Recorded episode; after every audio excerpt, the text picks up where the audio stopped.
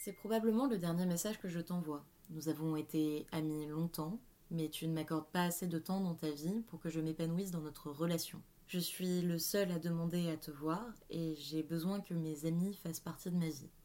Si tu veux faire partie de la mienne, il faut que tu me montres que tu en as envie. Pour l'instant, adieu. Surtout un joyeux Noël et une bonne année. Ce message, je l'ai reçu il y a quelques semaines. Il vient de quelqu'un de très cher à mon cœur et j'ai ressenti une affliction profonde en le lisant. Bien évidemment, ce mot été éludé pour éviter de révéler des éléments trop personnels ne concernant que nous, mais voilà, je vis une rupture amicale pour la première fois depuis des années. Je comprends son message, j'essaie de me mettre à sa place, et en même temps, je regarde ce que j'ai manqué. Bonjour, moi c'est Anna. Vous écoutez l'épisode 2 du podcast Les bons mots, le podcast qui utilise la parole des grands auteurs pour mieux déchiffrer la vie. Aujourd'hui, vous vous en doutez, je vais vous parler d'amitié. Si je devais résumer mon enfance, je vous parlerais de mes déménagements. J'ai grandi dans plusieurs pays et les déménagements successifs m'ont poussé à quitter, au bout de quelques années, parfois quelques mois, les amis que je me faisais sur place. À l'époque, difficile de garder contact sur le long terme. Les réseaux sociaux n'existaient pas encore, et dans les endroits où j'allais, la poste n'était pas le moyen de communication le plus fiable. Alors, je gardais des souvenirs précieux des personnes qui m'ont entouré, les préservant bien au chaud dans mon cœur, me jurant que plus tard, quand j'aurai une vie stable, je me consacrerai à la conservation de ces liens. J'ai grandi, je suis devenue sédentaire, et j'ai conservé mon cœur nomade. J'ai plein d'amis partout dans le monde, mais je n'ai pas beaucoup évolué. J'ai du mal à appeler souvent et à être tenu au courant de manière millimétrée de leur vie.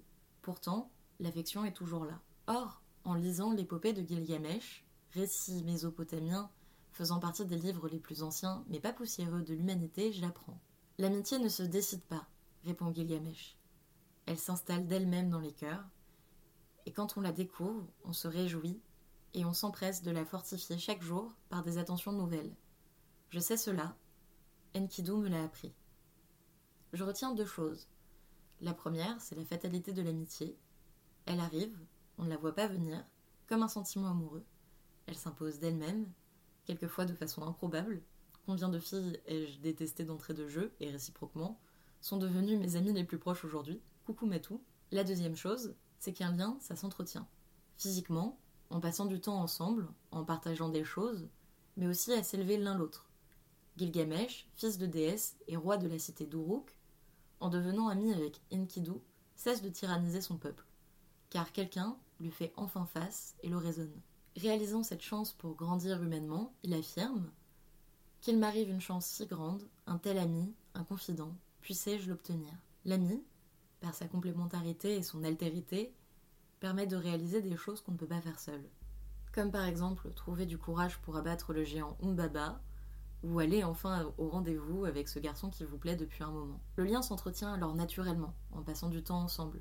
À l'image d'Achille et Patrocle, deux héros antiques étroitement liés, ils passent leur enfance ensemble, ils partent à la guerre ensemble, mais ne reviennent pas. Le destin les sépare. Patrocle, enfilant l'armure d'Achille pour retourner sur le champ de bataille, se fait abattre. Homère, dans l'Iliade, ne veut pas les arracher l'un à l'autre pour autant. Le fantôme de Patrocle tient à peu près ces mots. Et ton destin, à toi-même, Achille, pareil au Dieu, n'est-il pas aussi de périr sous les murs des Troyens opulents? Mais j'ai encore quelque chose à te dire, à te recommander. M'écouteras-tu? Ne place pas mes cendres loin des tiennes, Achille. Mets-les ensemble, au contraire. Nous avons ensemble grandi dans votre maison. Heureusement, nul besoin de finir enterrés ensemble pour montrer que nous sommes de bons amis. Mais là encore, vivre des épreuves à deux montre comment créer des liens indéfectibles. Avec mes amis, nous n'avons pas connu le champ de bataille, mais des partiels. Nous avons angoissé devant les mêmes professeurs. J'ai vu mes amis tomber pendant des sessions de révision interminables. Nous avons saigné ensemble sur les mêmes tournages, à manier des caméras que nous ne comprenions pas. Nous nous sommes ratatinés sur des logiciels de montage. Nous avons progressé ensemble. Et nous avons, en même temps, Essayer de trouver notre place dans la vie dans une époque où tout semble incertain. Voilà notre guerre de Troie.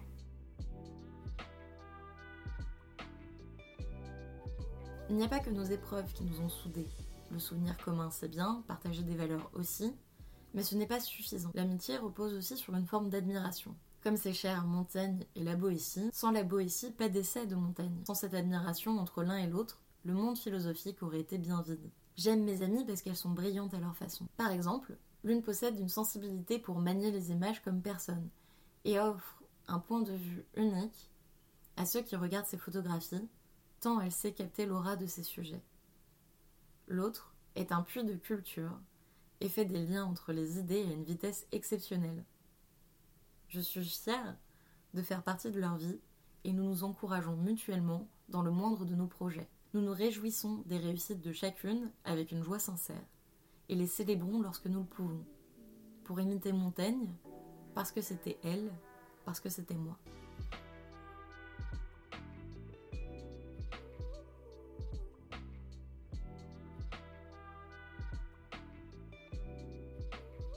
Mais quand on vit loin, comment faire durer ce lien dans le temps? Comment concilier sa vie de famille, son travail, ses objectifs avec ses amis Outre le fait de continuer à grandir ensemble parallèlement, il y a aussi la certitude de savoir que l'autre sera là en cas de besoin. Pas besoin de contact quotidien, même si nous ne nous voyons que deux fois par an. Si demain nous devons oxyre un géant, nous le ferons ensemble. Il me semble que je viens de trouver ce que je cherchais dans mes amitiés aujourd'hui. À celui qui m'a envoyé ce message, je suis sincèrement désolée de ne pas avoir été là de la bonne manière pour toi. J'ai apprécié tous nos moments ensemble et j'aimerais continuer à partager des choses avec toi. Je cherche encore à trouver mon équilibre et je n'ai pas su te dégager du temps. Ce sera d'ailleurs, peut-être, le sujet de la semaine prochaine. Vous venez d'écouter le podcast Les bons mots N'hésitez pas à partager autour de vous et me laisser une note sur Spotify. Cela compte beaucoup pour moi. En attendant, je vous donne rendez-vous vendredi prochain.